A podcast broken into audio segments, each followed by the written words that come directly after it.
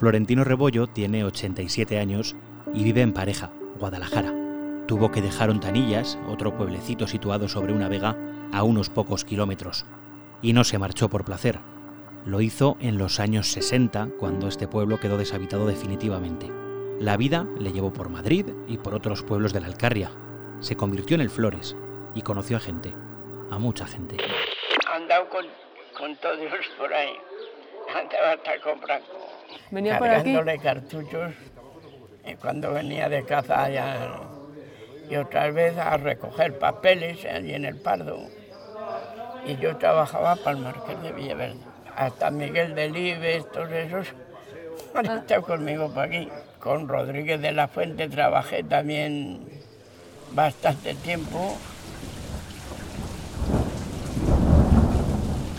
Revista Blanco y Negro, febrero de 1968. Cuando Federico Rebollo cerró con gruesa llave la puerta de su casa y montó sobre el macho para tomar la senda del valle, solo los muertos quedaron a sus espaldas. El mulo, acompasado, golpeaba el camino aumentando la distancia detrás de su andadura. Allí quedaba el pueblo, con su plaza, su iglesia, la fuente de generoso caudal, el pórtico emparrado, las calles desiguales y la cosecha en gestación. Pero está vacío.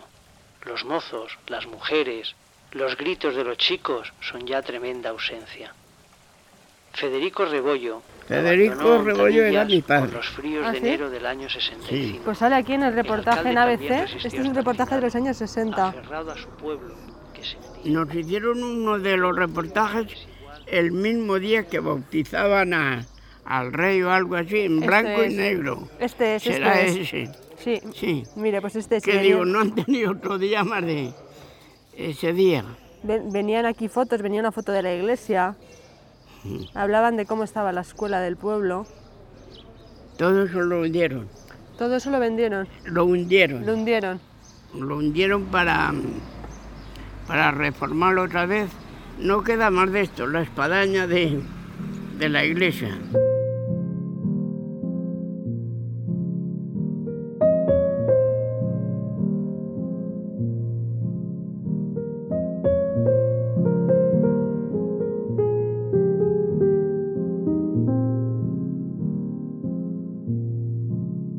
Nací en el 34 y en aquellos años pues tenía 23 o 24 vecinos, no había luz, no había carretera.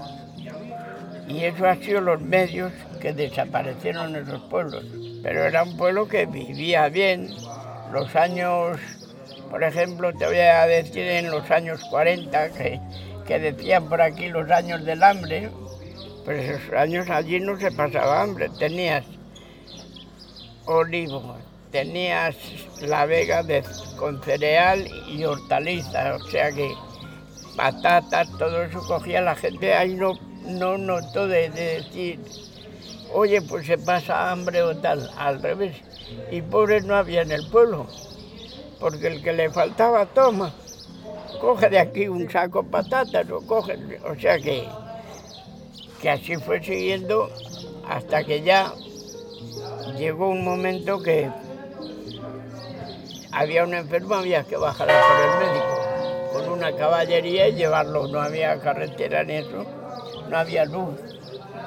En total, que los médicos y eso protestaban y tal, y fue lo que el servicio ya de, de los pueblos fue lo que abandonó ya. En total, porque aquí hay dos o tres. Hay Torronteras, Villascusa y Ontanillas. Y los demás pues les falta poco ahora porque va a salir que ya hay seis o ocho vecinos. Claro. Y la mayoría del tiempo pues están en las capitales, en Madrid y eso.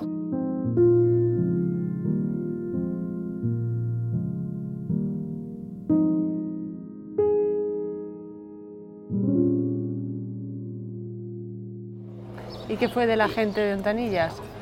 Pues oye, unos se fueron a, Lovera, aquí a Guadalajara, otros, la mayoría se fueron a Madrid y eso. Mi familia, toda mi familia se fue a Madrid. Yo dije que no me iba.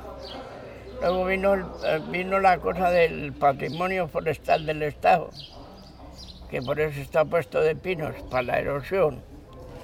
Y yo tengo un trozo en la vega que dije, mi parte le dije a mi familia, vosotros lo que tenga más de un 20% vendedlo. Yo lo, lo, que, lo de la vegota me quedo. Luego me lo hicieron una, una parcela sola, pues tengo una parcela baja. ¿Y recuerda cómo fue el día que se marcharon? Nos marchamos porque ya no quedaba nadie. Porque ya te pone que mi padre fue el último. Yo estuve luego cinco años en Alic. De 21 años me fui a Madrid. Y luego volvió eh, a pareja y volvió por esta zona, ¿no? Que yo cuando me vine de Madrid aquí, pues ya me metí, me relacioné con toda la gente por aquí, que sea vender leña, que sea vender cosas, y andado con, con todos por ahí.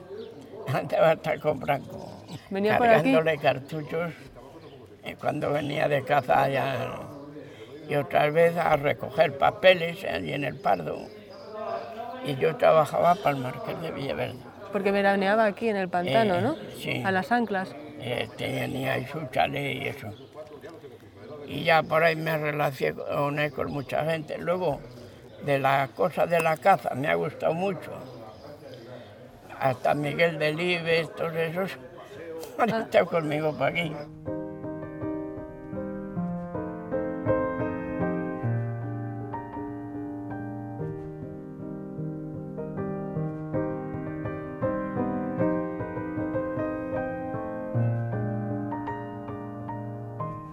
Qué hacía con ellos, con Delibes? Les enseñaba un poco los animales que había por Miguel aquí. Delibes, la- el, el primero, íbamos al campo y eso, a las cacerías, venía conmigo y eso. Y en cuanto que me veía mirar en el suelo, venía corriendo. Venía corriendo porque miraba alguna pista o algo. Que yo quiero ver las pistas, enséñame esto, lo otro. Que estoy haciendo un libro del pisteo de la caza. En total, que vamos allí a ver una finca. Y dice, el guarda, vamos a dar una vuelta, vamos. Y venía Miguel Delibes. Y cuando llego al sitio, dice, mira, mira, mira cómo está esto. Digo, ¿qué leche? Pero esto no me diga a mí de caza. Esto no es caza, estos son cochinos. Aquí en la vida había cochinos en esta finca. Andamos como desde aquí a la ermita, sale una cochina blanca con cinco cochinillos detrás. Y digo, ¿y eso qué son? Me cogió de la oreja y me llevó al charco para que le explicara por qué sabía que, eran cochinos y no eran jabalíes. Se lo tuve que explicar.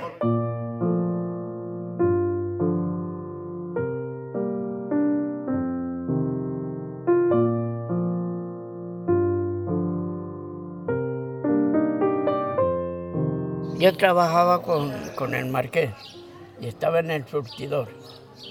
Y me llama una tarde, vete por el chalet, que ten- me he dejado en la mesilla de noche, me he dejado los gemelos y el alfiler de la corbata. Como sabes que siempre había robos en país, por los- dice, no sea que vaya alguno y los robe. Con que fui yo allí, me metí lo, lo cogí cuando salgo con ellos ya en el bolsillo envuelto, me encuentro con un tío allí.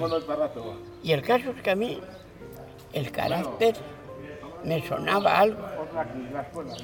Le digo, ¿y qué hace usted aquí? Venga, a tomar viento de aquí. Y el hombre se fue. En total, que el hombre vino a sacar las fotos y se fue, el hombre me obedeció, se fue. Y al otro día, a los dos días, había, un teléfono solo aquí en Palejas de ese rincón. Y me llama la, la, salva, que estaba la, la salva que todavía vive, me llama, dice, te han girado 500 pesetas. Digo, ¿y eso? Dice, pues no dejarle de entrar a, a un señor en, en el chalet del marqués. En total, al otro día tuve que hablar yo que estaba en los Monteros, en Marbella, con algo de la gasolinera y eso. Digo, oiga, ¿qué me ha pasado esto? Dice, anda, tonto, ya te, ya te dará bien la lata. No lo conoces, es el de los pájaros. Dice, lo que ha ido hacia búscate a ti más que a mí. Dice, yo pagaré, pero... Y era verdad que el día que me cogía de la gasolinera, él pagaba el jornal. Pero yo no ganaba nada tampoco. Con Rodríguez de la Fuente trabajé también para anillar águilas. ¿Tú sabes lo, lo que había por aquí entonces de águilas? Había dos águilas calzadas que criaba una allá en aquella parte y otra ahí en la Vega eso. Y ya no, ya no vienen porque no hay, no hay conejos y cosas de esas. Perdiz queda muy poca. Pues eh, eso se van yendo y desaparecen. Y la águila real los llevaba a ver las águilas en los nidos, por ahí. Había una aquí en La Vega, que tengo yo una finca ahí, y de, hicieron un carril por al lado de, donde hacía el nido, oye, desapareció, ya no crió más allí. Y otra arriba, y con Rodríguez de la Fuente pues hemos ido a hacer reportajes y eso. ¿Y qué hacían? ¿Iban a grabar sobre algún animal en concreto? Mira, hicimos nosotros aquí, se hizo. El de el del lagarto y la culebra. Eso se hizo en Montanillas. Y subimos con una hermana mía y nos fuimos a grabar dos nidos de búho real. Y a, la que nos separamos de mi hermana dice, venid, venid, mira lo que hay aquí. Al decir eso, la culebra se metió a una pared que había allí, montamos el tipo, enseguida salió y aún estuvimos dos horas hasta que se comió el lagarto.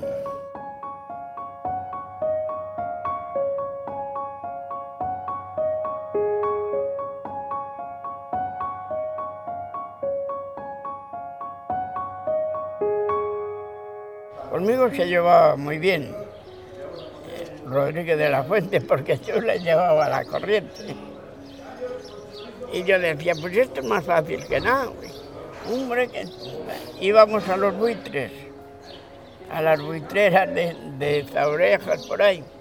En algunas cuando ellos preparaban ahí todo el lío, ya estaba yo arriba, mejor andaba que ahora ya estaba yo arriba, que mal huelen las buitreras.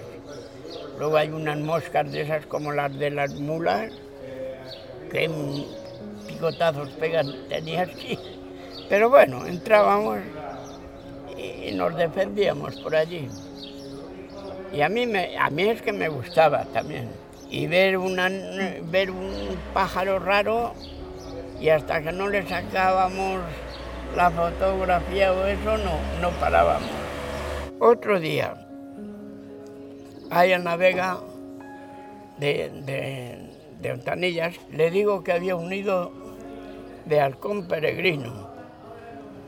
Sube cuando va por la Peñalbala y por ahí, me dice, dice, tú aquí habrás visto algún halcón peregrino, pero habrá sido que haya pasado un avión por encima.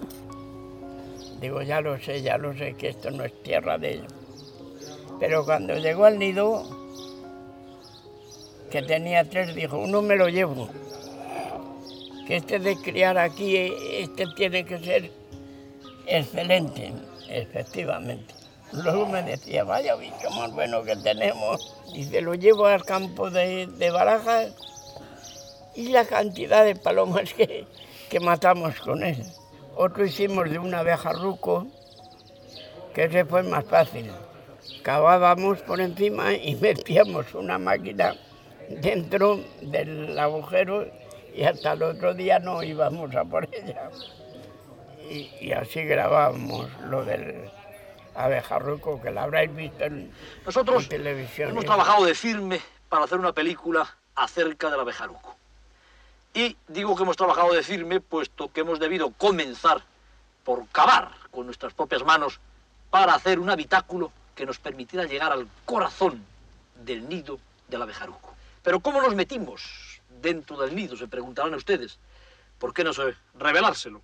Sencillamente haciendo un corte en la terrera que nos permitió colocar un cristal delante del nido, que fue seccionado por la mitad, y que nos permitió, por consiguiente, ver lo que hacía la familia de abejarucos en el interior de su secreta casa.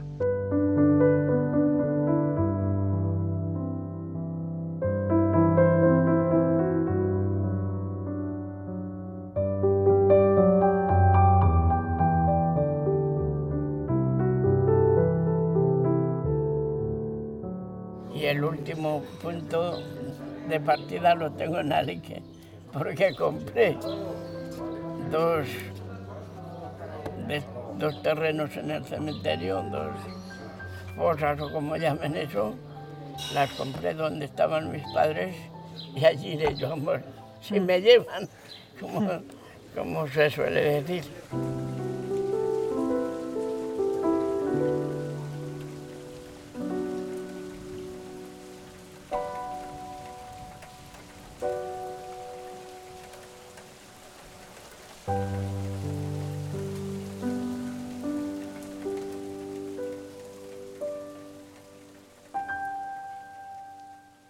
O sí, sáquenos una botella de agua para él también, si quiere. No, yo, yo voy a sacar el vaso de vino que tengo ahí. Vale, muy bien. Perfecto. ¿Lo cojo yo, si quieres? No, Tengo botellas pequeñas de agua, les traigo. voy a hacer un reportaje en un momento que, que quieren estos, de que le haga un reportaje de lo de Ontanillas y eso. Así empezó Richard Gere y mira de dónde está. Esta entrevista con Florentino Rebollo, con el Flores, la grabamos Silvia Nieto y Diego Moreno en la Plaza de Pareja el 1 de mayo, pocas horas después de que se celebrase el Día de Castilla-La Mancha. Hoy Flores vive en la residencia donde tiene que volver a comer tras esta charla, dando un paseo apoyado en su callado, tarda 15 minutos. Antes se recorría la Alcarria y el Alto Tajo en su todoterreno, que todavía vemos aparcado en las calles del pueblo. Pues como era Ontanillas y Sí. como ha terminado algo así, una cosa así.